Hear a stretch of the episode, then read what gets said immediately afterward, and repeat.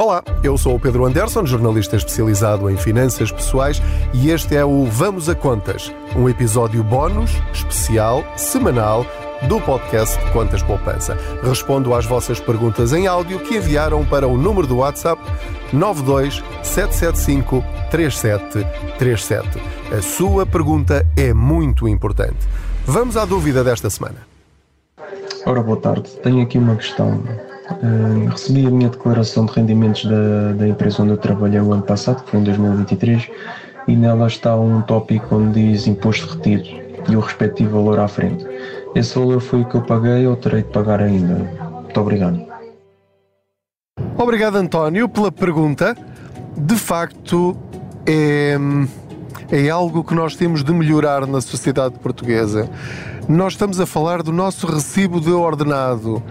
Uh, estamos a falar da declaração dos nossos rendimentos, no fundo, daquilo que nós ganhamos bruto e daquilo que nós recebemos líquido. E a sua pergunta revela que de facto temos ainda aqui um caminho importante a percorrer. Muito bem, uh, mas a sua pergunta é muito importante. E, e, e, felizmente faz essa pergunta, porque há pessoas que olham para o recibo de ordenado ou para esta declaração de rendimentos e, e pronto, e chutam para quente e, e nem querem saber o que é que aquilo significa. Parabéns. António, então vou responder à sua pergunta. Quando diz lá imposto retido, tal como o nome parece indicar, a menos que esteja a interpretar mal, é justamente o dinheiro que não recebeu que a empresa não lhe pagou, mas guardou por si para entregar ao Estado. É aquilo a que nós chamamos vulgarmente a retenção na fonte. Isto quer dizer que todas as empresas são obrigadas a fazer a retenção na fonte, porque todos nós temos de pagar impostos, porque senão não tínhamos estradas, hospitais, polícia, bombeiros, escolas e por aí fora.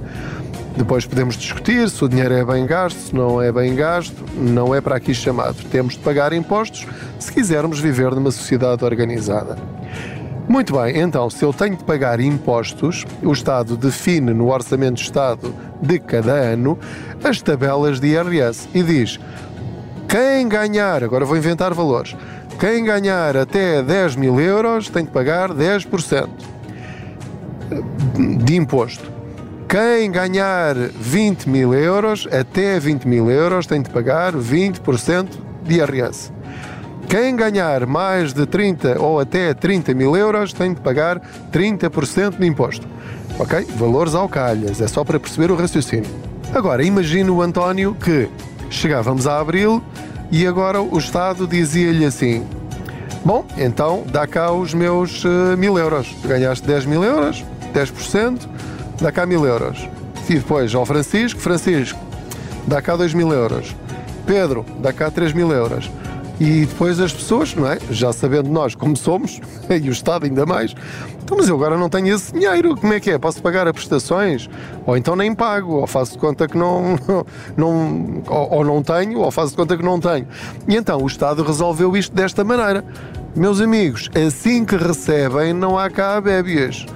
Portanto, eu quero esses 10% a dividir por 12 de acordo com o escalão que eu prevejo que tu vais ter.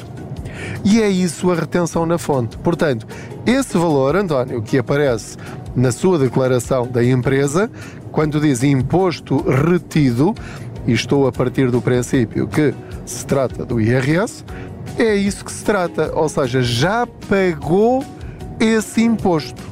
Portanto, nesse aspecto pode ficar descansado, não é imposto que vai pagar, já pagou.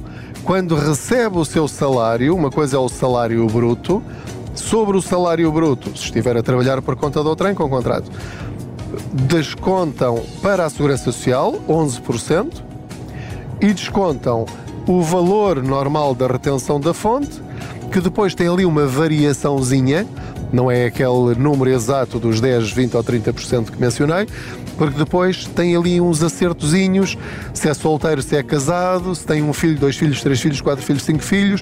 Portanto, quanto mais complexa, entre aspas, for a sua situação, menos retém na fonte, porque o Estado dá ali um perdãozinho. Pronto, ok, se tem três filhos também tem mais despesas e tal, e portanto vamos descontar menos para ter mais salário líquido. Depois, há uma possibilidade de o António ter esse dinheiro devolvido.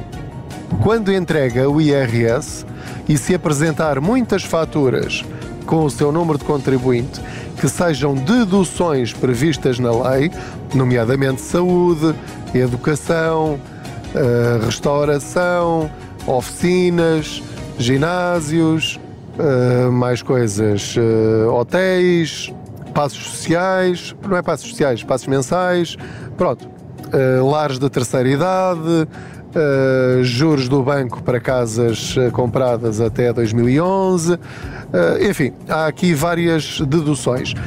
A esse valor do imposto que deveria pagar, o Estado vai descontar o valor, a percentagem do valor dessas faturas, que está previsto por lei, e se pagou então a mais na retenção na fonte, o Estado vai devolver-lhe desse dinheiro que foi retido no imposto. Isso é o reembolso do IRS. É quando pagou a mais no ano anterior. Agora vamos ao ponto importantíssimo, mais importante desta questão é que esse valor que aí tem, retido na, do imposto, no, no, no seu rendimento, é o máximo que poderá receber de reembolso do IRS, nem mais um cêntimo. O Estado não dá lucro aos cidadãos. Portanto, se devolver imposto, o máximo que o Estado devolve é o imposto retido no ano anterior.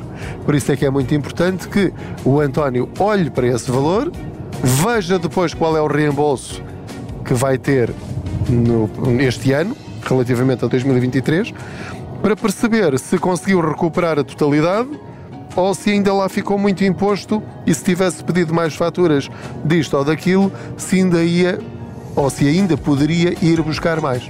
É por isso que é tão importante nós percebermos como funcionam os impostos e olharmos para o nosso recibo de vencimento. Muito obrigado. Não se esqueça de enviar as suas perguntas em áudio para o WhatsApp do Quantas Poupança, 927753737. Muito obrigado. Boas poupanças. Não se esqueça, a sua pergunta, a sua dúvida é muito importante. Ir ao banco sem sair de casa? É simples. Ir ao banco quando quiser? Também. Instala a app Ativo Banco e começa a simplificar. Ativo Banco. Simplifica.